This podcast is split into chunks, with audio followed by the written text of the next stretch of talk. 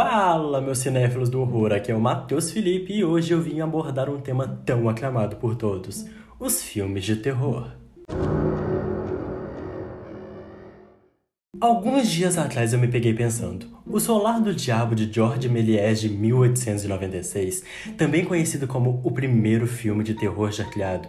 Atualmente, devido às nossas tecnologias, claro, ele não é considerado mais um filme 100% de terror. Como conhecemos, ele seria um comédia barra terror. E como bom cinéfilo que eu sou, eu peguei essa ideia e fui atrás de todos os filmes que deram visibilidade aos subgêneros do terror. E é isso que iremos comentar hoje. Listando em ordem cronológica de lançamento, temos o terror sobrenatural, que são filmes onde o foco principal está em fantasmas, demônios, poltergeists, coisas do gênero. E novamente vamos falar sobre O Solar do Diabo de 1896. Nesse curta de apenas 3 minutos, vemos Mefistófeles entrando em seu castelo em forma de morcego, que nos dias atuais sabemos que ele seria um típico vampiro. E nesses 3 minutos ele evoca bruxas, fantasmas, esqueletos, toda a caracterização do sobrenatural. Quem diria que filmes como esse dariam origem a grandes títulos do cinema, como A Invocação do Mal? Em seguida temos o terror thriller, que é aquele filme onde vai criando suspense aos poucos. É inevitável falar sobre esse tema sem falar sobre Psicose de 1960. É quase impossível você nunca ter ouvido falar sobre Norman Bates. E para quem não curte filmes clássicos, tem uma adaptação de 2013 que é super fiel ao filme, Bates Motel. Temos também o terror trash. São filmes onde todas suas características são feitas de forma toscas e escrachadas, de propósito. Temos como exemplo A Noite dos Mortos-Vivos de 1968, onde zumbis saem das covas e começam a comer o povo da cidade. Esse tipo de filme fez muito sucesso até a década de 90.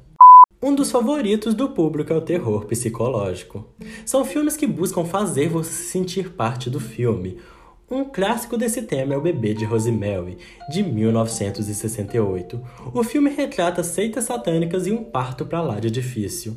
Uma combinação perfeita para abalar seu psicológico. Se você curte esse tipo de filme, você vai amar a trilogia Doce Vingança. Mas já aviso, esse filme não é para qualquer um.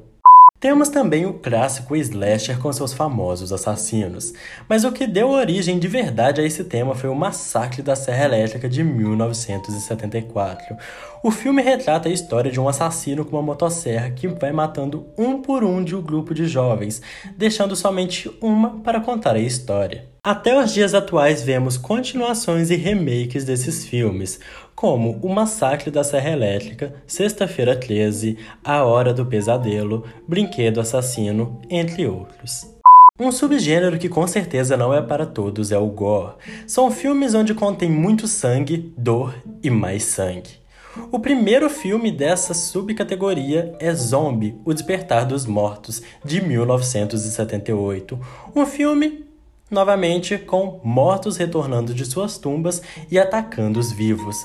Mas o filme que deu maior audiência para esse subgênero foi Jogos Mortais, com continuações até os dias atuais. É impossível gostar de terror sem ter assistido o filme Pânico de 1996.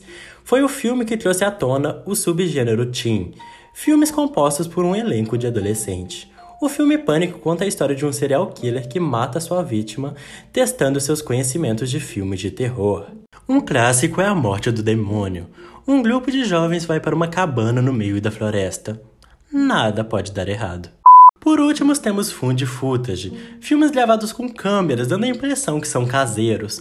O filme que trouxe essa temática foi A Bruxa de Blair de 1999, onde três jovens vão numa floresta na esperança de gravar uma lenda local. Atualmente temos a saga de Atividade Paranormal, que se você está dentro dos filmes de terror, é impossível não ter escutado sobre. E aí, curtiu as curiosidades? Me mande sugestões de conteúdo lá no direct do Instagram e até o próximo podcast.